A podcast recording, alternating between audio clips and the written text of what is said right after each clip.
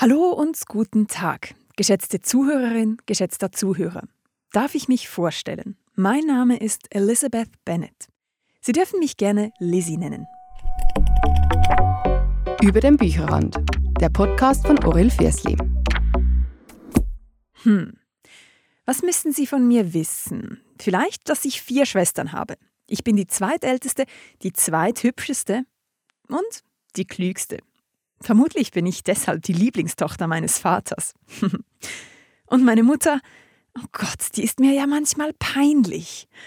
Nun denn, ich lebe in England, nördlich von London.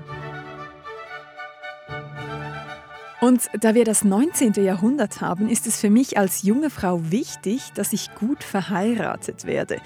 Aber ich nehme nicht einfach jeden. Tch.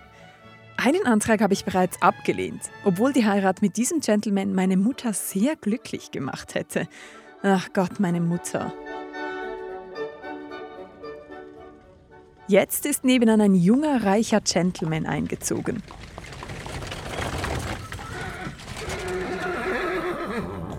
Meine Schwester hat natürlich prompt ein Auge auf ihn geworfen und er auch auf sie. Ist ja gut und recht. Aber er hat einen Freund dabei. Fitzwilliam Darcy. Bäh. Er ist arrogant, unhöflich, herablassend und zu stolz. Zudem will er nicht, dass sein Freund meine Schwester heiratet und jetzt stellen Sie sich mal vor, an einem Ball wollte er nicht mit mir tanzen, ich sei ihm nicht schön genug. Was bildet er sich ein? Fitzwilliam Darcy, ich habe Sie durchschaut. Nehmen Sie sich in Acht. Fitzwilliam Darcy. Ich oute mich jetzt da gerade. Ich bin ein Romance-Leser. Es muss schon ein bisschen, so ein bisschen unangenehm oder so ein bisschen auslösen. Einfach auch eben wild. Ich finde ihn blöd. Ich hasse ihn zu. Er ist cool. Oh, er ist mega cool. ähm, das ist schon ein ganzer Weg. Über den Bücherrand. Zu verschiedenen Themen schauen wir mit unseren Orel Füssli ExpertInnen in Bücher hinein, aber auch über den Bücherrand hinaus. Herzlich willkommen zum Podcast über den Bücherrand, ein Podcast von Orel Füssli, wo wir die verschiedensten Themen mit Orel Füssli ExpertInnen besprechen und darum auch in die verschiedensten Bücher hineinschauen oder eben auch über den Bücherrand hinaus. Hoi, mein Name ist Sarah Christen und wir tauchen einmal im Monat zusammen in die literarische Wunderwelt hinein und reflektieren mit Gästen über ein spezifisches Thema anhand von verschiedenen Büchern. In dieser Folge wird es ein unangenehm, konfliktreich, emotional, aber trotzdem auch romantisch. Wir reden über Enemies to Lovers, also Feinde, die zu Liebenden werden. Wie zum Beispiel Elizabeth Bennet, die hast du jetzt gerade am Anfang gehört. Sie ist Protagonistin von Stolz und Vorurteil und sie hat sich trotz aller anfänglicher Unsympathie in Mr. Darcy verliebt. Solche Liebesgeschichten sorgen ja in der Dating-Realität immer für grosse Augen. Wie geht das, dass man jemanden am Anfang so unausstehlich findet, vielleicht sogar bis aufs Blut hasst und dann irgendwann wird die Person so zu dem Nummer eins Mensch. Was kann man da für Erkenntnisse aus diesen Beziehungsdynamiken ableiten und warum ist eben Stolz und Vorurteil bis heute die Enemies to Lovers Geschichte. Sie ist 1813 herausgekommen.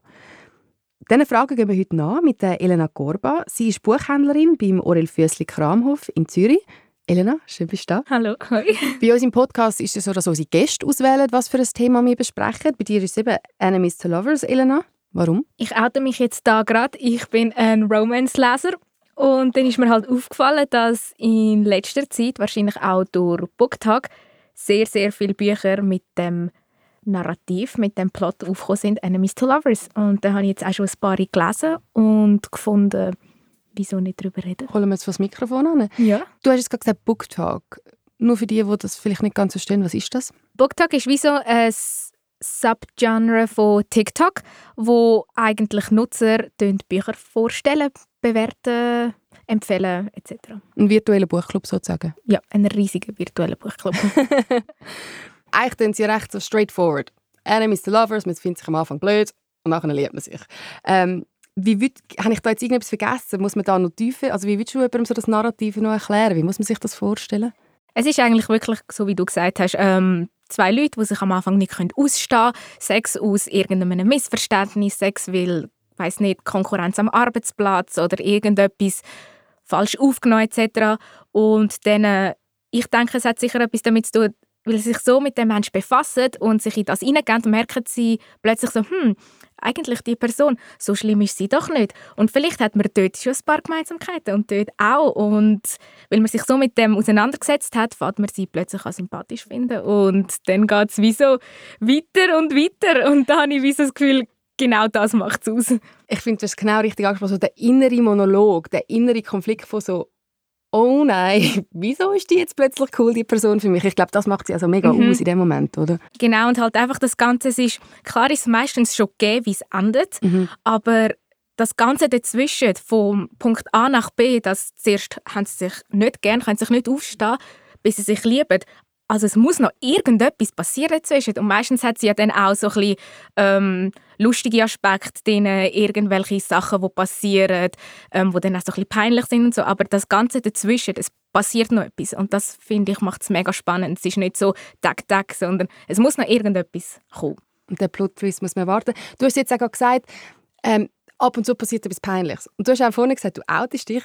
Ähm, Amix hat eben so einen Mr. Lovers ja so etwas Cringiges, irgendwie mhm. ist es einem so ein unangenehm. Was macht es für dich nicht cringy? Eben, dass du so sagst, das ist jetzt ein gutes Narrativ, das ist nicht unangenehm, das ist nicht platt. Was macht es für dich gut? Was macht für dich so eine gute Geschichte aus? Also für mich persönlich muss es ein bisschen ähm, realistisch sein, einfach, dass es nicht völlig aus der Luft gegriffen ist. Und was ich auch sehr wichtig finde bei dem Punkt ist das Ganze, auf Englisch sagt man Banter, das ist das Ganze hin und her, dass sich necken, dass dort ein bisschen, ähm, ein bisschen etwas sagen gegen den anderen, dort ein bisschen. Und das ist für mich mega, mega wichtig. Und es hat auch gewisse Bücher, wo ich finde, 1A Banter und gewisse, wo ich finde, so, ja, also das ist jetzt mega gesucht. Aber das ist für mich fast etwas vom Wichtigsten. Es ist so eine hohe Kunst eigentlich, oder? Dass man auf Blatt Papier einen Dialog, ein Gespräch kann spannend, witzig gestalten, dass es eben nicht platt wird. Der Banter ist wirklich key in dem Moment, Ja, finde ich total. Und eben, du hast es gerade vorher angesprochen, TikTok hat immer so ein einen Push gegeben, einen, mhm. einen, einen Wirbel, aber eben Enemies to Lovers, ein Narrativ, was es seit Ewigkeiten gibt, eben Stolz und Vorurteil, ist 1813 rausgekommen. Das hat mhm. die Liebe für das Narrativ hat seitdem nie aufgehört. Warum finden es die Leute so cool? Ich habe das Gefühl, es ist ähm, sicher auch das Thema so Spannung, halt. Eben einfach das, wie ich vorher schon gesagt habe, dass ähm, von A nach B, dass dort noch irgend so etwas muss passieren und vielleicht auch ein bisschen, es ist ein realitätsbezogener, also weil es ist ja nicht irgendwie automatisch so, dass ähm, du lernst jemanden kennen und du findest ihn gerade sympathisch. Oder irgendwie ich weiß nicht, dort hat sicher auch noch so etwas dahinter, dass es wahrscheinlich ist nicht so extrem wie jetzt in den Büchern, aber es gibt ja öfter die Mal, wo du jemanden kennenlernst und dann merkst du eigentlich, hm, okay, ja, nicht so, aber dann mit der Zeit fährst du herausfinden, okay, nein, eigentlich ist es doch eine mega coole Person. Und ich glaube, mit dem können auch viele Leute so ein bisschen, ähm, können sich wie so mit dem identifizieren ja. oder können so finden, ah ja, das habe ich auch schon mal erlebt. Wie fest romantisch muss man veranlagt sein? Ähm, ich denke es schon ein bisschen. oder einfach, um sich auch in die ganzen Romance-Bücher oder in die Liebesgeschichten eintauchen mhm. ähm, Einfach, dass man es auch vertreibt. Weil sonst findet man schnell mal, oh nein, das ist zu kitschig. Also man ja. muss wie so ein bisschen das Mindset haben. Ähm, aber ich bin jetzt zum Beispiel auch nicht eine mega romantische Person, aber ich lese mega gerne so Sachen, weil das einfach ein Eintauchen in eine andere Welt ist oder einfach etwas, ja, einfach etwas anderes zu lesen und ja. Nice, würde ich aber sagen, legen wir mal los. Mit welchem willst du anfangen? Ich würde zuerst mit äh, Hating Game von der Sally Thorne anfangen. Gibt es auf Deutsch leider nur als E-Book. Und, und warum fangen wir jetzt mit dem an? Ich habe das Buch ausgewählt, weil für mich ist das eines von den Büchern, wo der Stein ins Rollen gebracht hat, ist eigentlich eines von den Büchern, wo als eines der ersten oft gefragt worden ist. Und hat für mich eigentlich alles, was Enemies to Lovers ähm, Narrativ eigentlich ausmacht. zum Beispiel? Was, hat, was heißt das? Was hat es alles so? Also das Klassische, sie können sich zuerst nicht ausstehen und hat gute Banter und dann merken sie doch, hm, eigentlich ist die Person schon mega cool und mega sympathisch und finde ich, hat einen guten Weg und auch so ein bisschen realistisch und nicht so irgendwie kitschig oder cringy oder wie auch immer. Also von dem her finde ich, leitet eine gute wie so, ähm, Grundlage, um alles andere, was dann nachher ist. Okay. Und, und um was geht es jetzt? Du hast also das Narrativ, Grundnarrativ ausgelegt, aber um was geht es jetzt bei dem, bei Hating Game? Also die beiden Hauptpersonen, Lucy und Joshua, sie hassen sich und hat auch verschiedene Gründe, Missverständnis, ähm, Konkurrenz im, am Arbeitsplatz. Sie arbeiten zusammen? Genau, ja. sie arbeiten zusammen, Konkurrenz am Arbeitsplatz. Und dann gibt es eine Stelle, die ausgeschrieben wird und sie beide wollen sie natürlich, also wird es noch zugespitzter, mm. der ganze mm. ähm, Konkurrenzkampf. Und dann ähm, fangen sie an, wieso merken, dass ähm, plötzlich sie anfangen merken, so, hm, okay, er ist eigentlich doch nicht so blöd, wie ich gedacht habe. Und dann tun sie sich so ein bisschen zuerst annähern, anfreunden und ja, merken dann halt beide mal, hm, ja, eigentlich mag ich die Person und dann tut sich das alles irgendwie, ja. Das sind, ich bin gerade nervös, wenn du mir das so erzählst. Man sagt ja, man sollte nicht mit jemandem vom, beim Arbeiten haben, das ja, ist auch immer so eine Regel. Genau. Und dann ist es nicht, wo man am Anfang mega blöd gefunden hat und jetzt mag man sich. Das ist sehr stressig für mich so in dem Moment. Aha, ja, ja, Oder? Fall, ja. Und äh, also wenn man das liest, äh, das, das, das, das tut dir dann so die, die, ich schlage mir gerade so, so, so an die Brust, das, das wird einem so auch unangenehm beim Lesen, nicht? Wenn man, oder kann man das einfach sich so easy geben und dann passt das?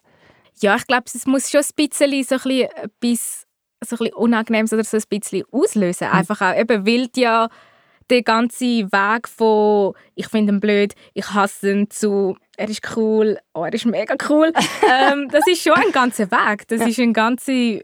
Und du als Leser hast eh so ein, ein größere Ding. Mhm ähm, weißt mehr als als Person und dann bist du innerlich am gesagt, so, nein, aber er hat, er liebt dich, er hat dich mega gern, wieso siehst du das nicht? Mann, Genau, und auch so ein bisschen, doch ein bisschen Stress kommt schon. Ja. ja. Ist, äh, auch wenn du jetzt gerade so beschreibst, es ist wie so eine Dating-Show in, in literarischer Form. Ja, so. genau. ähm, hast du irgendwelche so Erkenntnisse aus dem Buch herausgezogen? Weil eben, das ist ja eigentlich das Buch, das so Enemies to Lovers so in Rolle mhm. gebracht hat so viele Leute vergöttern das Buch. Also die Rezensionen sind ja absurd gut. Mhm. Hast du irgendwie auch so ein Key Takeaway für dich können entdecken? Weil ich habe sehr oft gelesen, oh, das hat, das hat irgendwie für mich eine andere Perspektive auf Liebe ähm, generiert oder so. Hast du dort irgendwie so eine Erkenntnis für dich können ableiten? Fang nicht damit einem Arbeitskollegen. Nein, das nicht. Ähm, aber ich würde jetzt schon sagen, dass es wie so sicher nicht einfach nur so eintön, also wie so einseitig ist und dass es wie so zum Teil ja, es hat bei einem Menschen mehr dahinter, als zum Beispiel er sich gibt. Wahrscheinlich hat, mm. vielleicht hat sie einen Grund, wieso er sich gibt. Zum Beispiel jetzt, ähm, meistens findet sie ihn ja arrogant oder irgendwie hochnäsig, was auch immer. Vielleicht hat sie irgendeinen Grund. Und dass man wieso dem so ein bisschen dahinter gehen und dass es meistens wieso, ja, ein bisschen mehr dahinter ist als nur das. Wenn man so auf den ersten Blick sieht. Genau.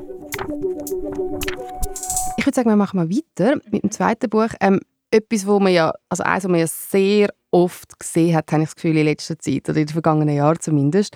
Hit me. Welches haben wir als nächstes anschauen? Als zweites würden wir sonst gerade zu Bridgerton gehen. Und zwar vor allem zum zweiten Teil. Zum zweiten Teil? Genau. Elena, ich muss jetzt einfach die Frage stellen, du weißt jetzt genau, was kommt.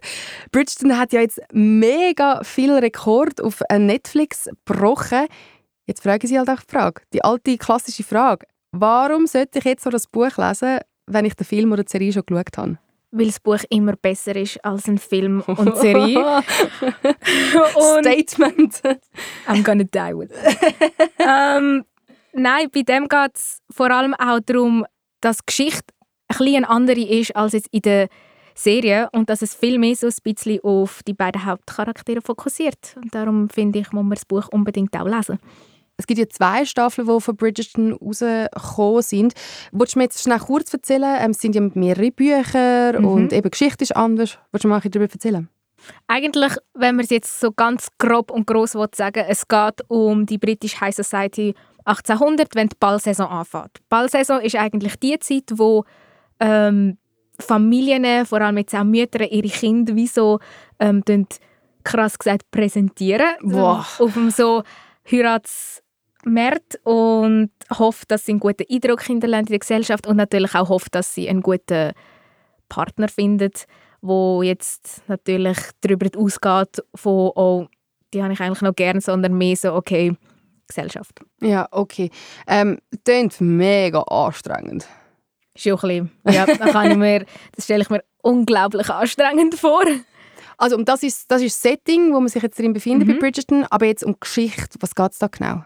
Also es geht eigentlich um die Bridgerton-Familie. Das ist eine Familie mit acht Geschwistern und es gibt auch acht Bücher. Das heißt, jedes Buch deckt sozusagen wie so ein Geschwisterte ab. Und ja, im zweiten geht es jetzt um den ältesten Bridgerton-Sohn. Okay. Und wie läuft es jetzt bei dem ab? Was passiert da bei dem so? Es geht eigentlich darum, dass der älteste Sohn sollte heiraten Einfach auch der Anthony. Mhm. Dass der älteste Sohn sollte heiraten und das eigentlich ein sehr wichtiger Match ist, weil es wird die neue Dame, die Viscountess von Bridgerton. Und ja, er ist sich aber eigentlich voll nicht so dafür und macht das nur aus Pflicht. Und sucht auch dementsprechend seine Partnerin. Also er schaut überhaupt nicht, ob ihm eine gefällt oder so, sondern einfach, dass sie das bringt, was er sucht. Und dann lernt er eine kennen, wo er findet, die passt, aber dann muss er aber die Schwester davon überzeugen. Und uh. das ist dann uh. sozusagen sein Enemy. Oh, okay, das ist schon sehr plot-twistig. Also er sucht eigentlich so nach, sage jetzt mal, oberflächlichen ähm, Kriterien und eigentlich gar nicht so auf personenbezogene jemand aus, also seine Partnerin. Genau. Ja, er hat gewisse Punkte, die abdeckt werden Zum dass Beispiel, sie, sie muss einigermaßen gut aussehen, sie muss intelligent sein, eine Familie und so. Sie muss einfach so ein bisschen gut, ja, dass man sie gut kann zeigen und dass sie wie so okay ist mit dem Ganzen und gar nicht und sich verlieben, das will er schon gar nicht. Das klingt so oberflächlich, es erinnert mich wie so an ein Historic Tinder, wo man ja dann auch einfach so rechts und links kann swipen wenn, wenn genau. einem nicht so zusagt.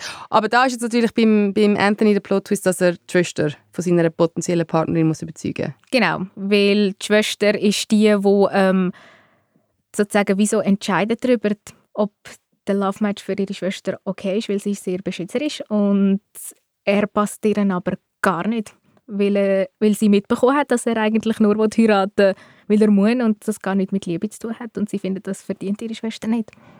Finde ich einen guten Gedanken. Ja. Also darum dahinter. stehen wir dahinter und wir stehen in dem Fall hinter das Buch. Unbedingt lesen. Auf alle Fälle, ja. Tipptopp. Machen wir weiter, würde ich sagen. Ähm, mhm. Was ist das nächste Buch? Das nächste Buch wäre Ex-Tag, Liebe live auf Sendung von der Rachel Lynn Solomon. Okay. Ist auch ein Podcast, gell? Jetzt, jetzt, jetzt, jetzt wird es so deep. Jetzt machen wir einen Podcast über einen Podcast sozusagen. Genau. Oder? Erzähl mir mal Geschichte, um was geht es bei X-Tag? Also X-Tag ist eigentlich, wenn man es so ein bisschen grob anschaut, ein bisschen ähnlich wie Hating Game. Mhm. Das gebe ich zu. Aber es ist ähm, eine Radiomoderatorin, die ihr lokales Radio liebt und auch schon lange dort arbeitet. Und dann kommt ein neuer, der das Gefühl hat, er weiß alles, findet sie, wo das Gefühl hat, er weiß alles besser und sie mag ihn nicht und dann werden sie durch was auch immer werden sie wie so dazu gebracht, einen Podcast zusammen zu machen und das Thema von dem Podcast ist, wie sich zwei, wie sagt man dem? Ex-Liebende. Ex ein Ex-Pärli. Genau. wie sich ein Ex-Pärli ähm, ja, Liebestipps gibt. Und sie können sich nicht ausstehen, sind nie zusammen gewesen. Wieso sollen sie auch zusammen sein? Ich meine, schau die andere Person an. Aber ja, darum wird es sehr amüsant. Und danach nehmen sie zusammen als Ex-Paar, mhm. also Fake-Ex-Paar noch dazu. Genau. Ultra kompliziert. Dann sie dann eigentlich so den Podcast machen, oder? Genau, dann tun einfach Hörer anrufen, irgendetwas erzählen und dann geben sie wie so Tipps dazu. Und der Podcast schlägt natürlich ein und wird unpopulär und dann sind sie wie so gezwungen, okay, ja, nein, wir müssen das ja weitermachen. Auch wieder ultra unangenehm. Ne? ja. und du hast aber vorhin schon gesagt, ähm, ähnlich wie, wie Hating Game vielleicht. Mhm. Warum hast du es trotzdem ausgewählt? Ich habe es ausgewählt, weil ich es eigentlich auch sehr gerne gelesen habe. Ich habe es super gefunden und es ist eins, wo ich jetzt nicht so auf überall gesehen habe. Nicht so mm. überall auf so Booktag Listen immer wieder werde ich schon danach gefragt, aber es ist jetzt nicht so ein Go-To, wenn du jetzt Enemies to Lovers suchst. Dabei finde ich es ein mega cooles Buch. Es ist ein mega tolles Buch und vor allem man hat da so ein einen Einblick in die ganze Radio-Podcast-Welt, was ich mega interessant finde. Und darum finde ich, ja, sollte man das unbedingt lesen, wenn man gerne Enemies to Lovers hat. Du strahlst wirklich, wenn du von dem Buch erzählst. Ähm, was hat das jetzt so gut für dich gemacht? Also, weil eben Geschichte ist gut anscheinend, die, die mhm. hat dich gefesselt, aber du so als Expertin, was sind so Kriterien, auf die du dich achtest, dass du sagst, hey, die Geschichte, das Buch, das, das, das nehme ich jetzt mit, das, das will ich wirklich, dass es die Leute lesen? Ähm, sicher halt auch, ähm, wie es geschrieben ist, es ist überhaupt nicht irgendwie oberflächlich, sondern es geht auch in die Tiefe rein, weil es nicht nur das Thema jetzt anspricht, einer Mr. Lovers, sondern es geht meistens noch tiefer rein. Und ja, eben, ich finde einfach das Thema um, um mega spannend, wie sie so in eine Situation hineingerührt ähm, werden. Und ja, es ist irgendwie, was, bei dem noch, was ich bei dem noch interessant gefunden habe, es hört nicht ganz auf bei, okay, sie sind jetzt zusammen, sondern es geht wie so noch ein bisschen weiter. Und das ist nicht bei vielen so. Und das finde ich eben auch noch spannend, weil meistens ist ja so, okay, ja, Happy End, fertig. Aber wie geht es weiter? tauchen wir ins letzte Buch rein. Ähm, wir haben es am Anfang von dem Podcast schon ähm, verkündet. Stolz und Vorurteil mhm. von der Jane Austen. Viele sagen so ja, dass das so das Original Enemies to Lover mhm. Buch es ist eins, das seit Jahrzehnten ähm, die Menschen ähm, begeistert. Inwiefern ist es für dich ähm, das Original Enemies to Lovers? Also sicher auch halt einfach, wenn das erschienen ist, wenn das rausgekommen ist. Ich meine, es ist ja schon ein paar Jahre alt. 1813, ähm, ja. Genau. Und das halt wie so immer noch der Stand wie so von der Zeit oder halt immer noch hat, wie viele Leute das halt immer noch packt. Es ist immer noch eines der beliebtesten Bücher im englischsprachigen Raum, eines der populärsten. Es wird immer noch so oft gekauft. Und ich habe so das Gefühl, dass das halt einfach auch England 1800, das Setting sicher auch noch mega viel ausmacht in mhm. dieser ganzen Geschichte. Mhm.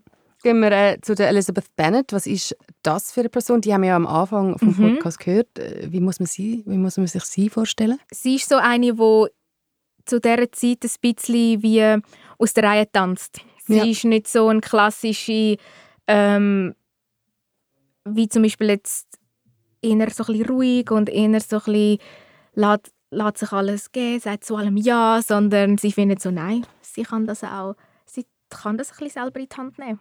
Und so gibt sie sich auch. Mega modern eigentlich. Genau, ja. Sie wäre eigentlich so heutzutage so unsere Freundin. Ich würde sagen schon. ähm, eben, das Buch ist 1813 in der englischen Originalsprache veröffentlicht worden. Gibt es so Erkenntnisse oder Beobachtungen ähm, aus dem Buch, aus, aus dieser Zeit, wo man vielleicht heute noch so ein bisschen anwenden kann? Also es war schon so ein eine sehr andere Zeit als wir jetzt sind. Aber ich würde sicher mal, eben wenn wir jetzt zurück zu dem Enemies to Lovers gehen, sicher mal anschauen, dass wieso es ist nicht alles so, wie es scheint und dass man gewisse Leute nicht einfach kann judgen nach dem ersten Mal, wo man sieht oder was man von anderen hört. Das kann man sicher ähm, ja, für heute anwenden, das auf jeden Fall. Und sicher auch, dass ja, es ist auch gut, dass man einmal so ein bisschen selber sein Ding durchzieht und so ein bisschen macht. Das ist auch okay. So ein eine leichte Gesellschaftskritik, die heutzutage genau. je nachdem äh, immer noch bestehen man hat ja vielleicht auch, auch so das Gefühl, so, uff, Bücher aus dieser Zeit, wow, die sind sicher mega schwierig zum Lesen, mega grosse Schinken von Büchern, mhm. die ich auf gar keinen Fall in der Body kann lesen kann, weil es einfach too much ist. Yeah. Ähm, ist das bei Stolz und Vorurteil auch so? Oder ist es easy zu ähm, lesen? Ich würde sagen, da gebe ich jetzt ehrlich zu schon ein bisschen. Ich habe es mhm. jetzt auf Englisch gelesen und ich habe es zum Teil recht schwierig gefunden, weil es mhm. halt einfach nicht unsere Sprache ist. Mhm.